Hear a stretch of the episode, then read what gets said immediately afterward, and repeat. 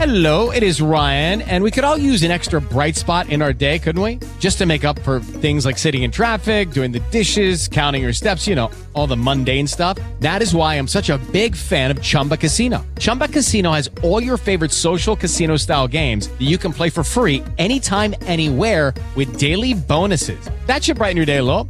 Actually, a lot. So sign up now at chumbacasino.com. That's chumbacasino.com. No purchase necessary. Group. Void were prohibited by law. See terms and conditions. 18 plus. It is Ryan here, and I have a question for you. What do you do when you win? Like, are you a fist pumper? A woohooer, a hand clapper, a high fiver. I kind of like the high five, but if you want to hone in on those winning moves, check out Chumba Casino. At chumbacasino.com, choose from hundreds of social casino style games for your chance to redeem serious cash prizes. There are new game releases weekly, plus free daily bonuses. So don't wait. Start having the most fun ever at chumbacasino.com. No purchase necessary. Group. Void were prohibited by law. See terms and conditions. 18 plus.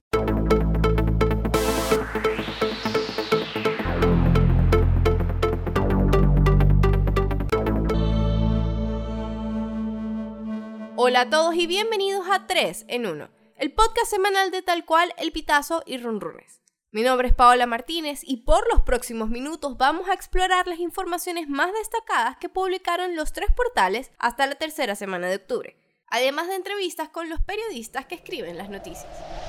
Vamos a empezar hablando de la masacre que ocurrió el martes 16 en los yacimientos de oro en Tumeremo, del municipio Sifontes, Estado Bolívar en donde fueron asesinadas siete personas a raíz del enfrentamiento entre una célula del grupo guerrillero colombiano, el Ejército de Liberación Nacional, el ELN, contra grupos armados locales. La periodista de Correo del Caroní y monitor de víctimas, Pableisa Hostos, da un reporte desde el Estado Bolívar. Este martes, comisiones mixtas localizaron en la mina Los Candados, en Tumeremo, al sur del estado Bolívar, siete cadáveres, cinco de ellos hombres y dos mujeres, los cuales fueron trasladados en helicópteros hasta Fuerte Tarabay, en el municipio Sifontes, a fin de que las familias realicen el reconocimiento de rigor.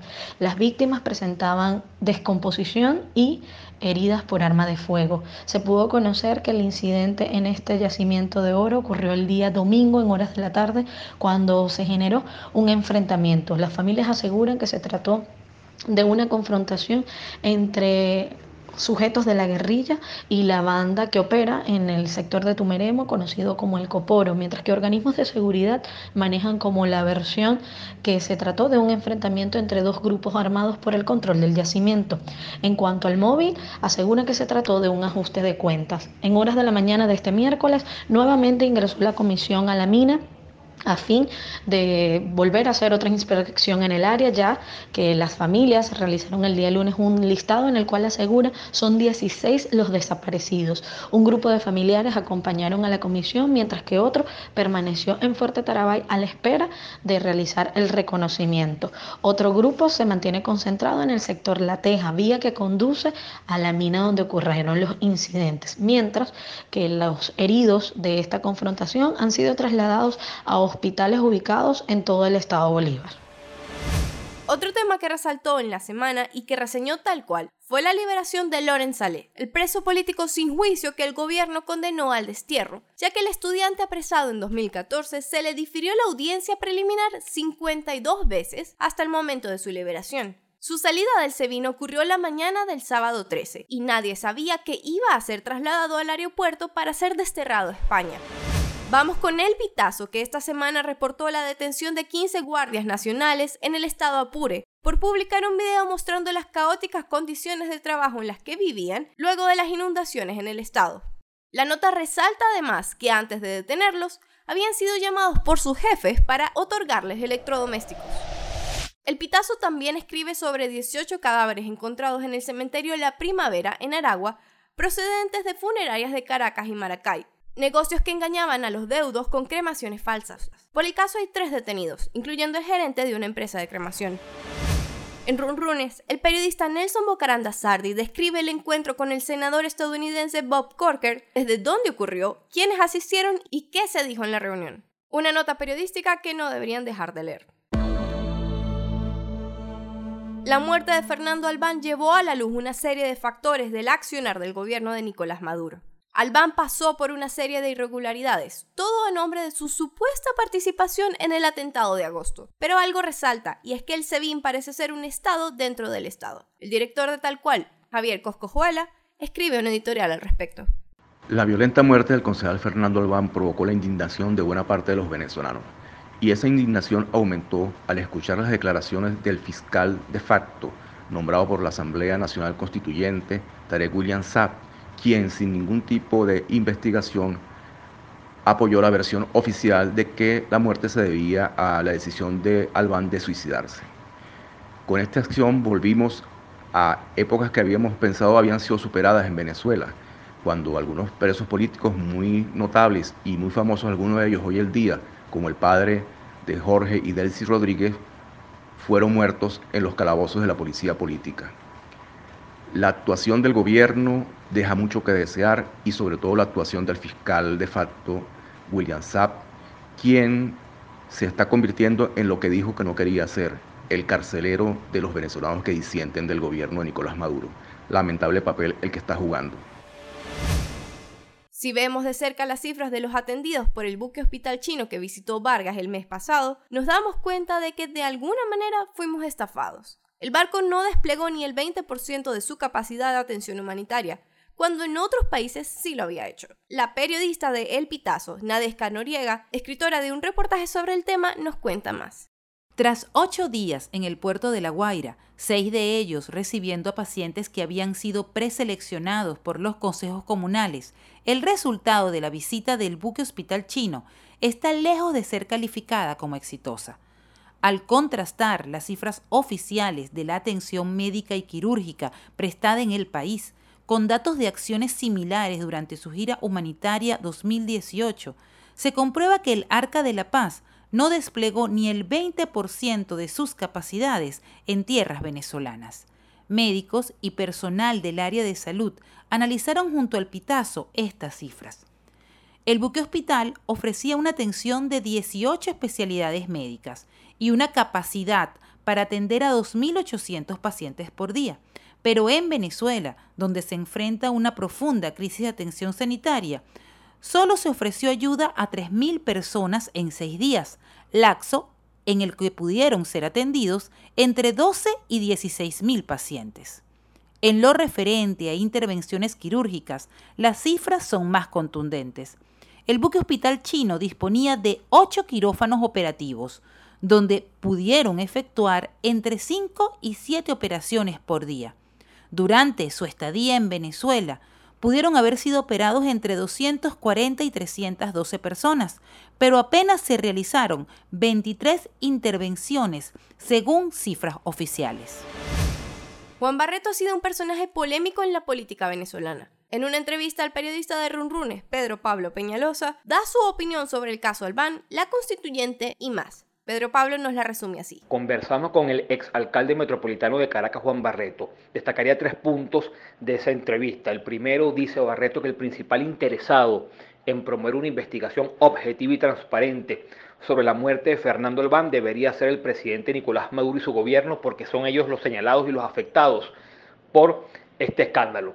El segundo punto dice Barreto que más allá de las diferencias que pueda haber en el seno del chavismo, pues bueno, han mantenido la unidad y eso le ha dado estabilidad al gobierno a pesar de la crisis. El tercer punto son las críticas contra la Asamblea Constituyente. Dice Barreto que el presidente Maduro ha ido desmantelando la constituyente al sacar a constituyentes y colocarlos en cargos del Ejecutivo Nacional y también como gobernadores y alcaldes, pero también cuestiona que nadie en el país conoce qué texto, qué proyecto de constitución están discutiendo en ese foro y por eso también cuestiona y dice que le resta legitimidad a la constituyente impulsada por el chavismo. En esta semana celebramos el Día Mundial de la Alimentación y en el mes también ha coincidido el inicio de la Liga Profesional de Béisbol Venezolano. Un tema que trató el periodista de Runrunes y de Ambrómetro, un proyecto de Runrunes, Francisco Zambrano, de los niños que entrenan béisbol en el país y cómo es su alimentación. Bienvenido, Francisco.